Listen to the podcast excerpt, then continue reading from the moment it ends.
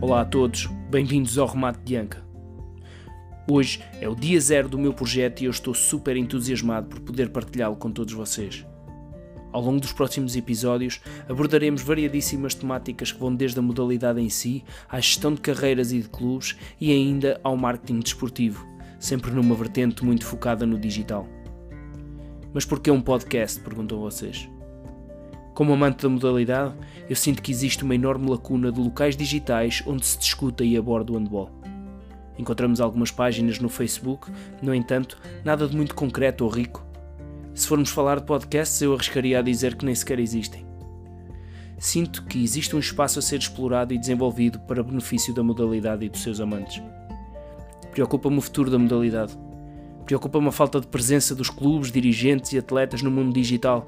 E eu aqui refiro-me a uma presença ativa e cativante e não apenas uh, a uma página no Facebook. Preocupa-me a sustentabilidade dos clubes, que são os principais fornecedores de talento e garante o futuro da modalidade. Motiva-me ter a certeza das potencialidades da modalidade em Portugal e o contributo que eu sei que posso dar para tal.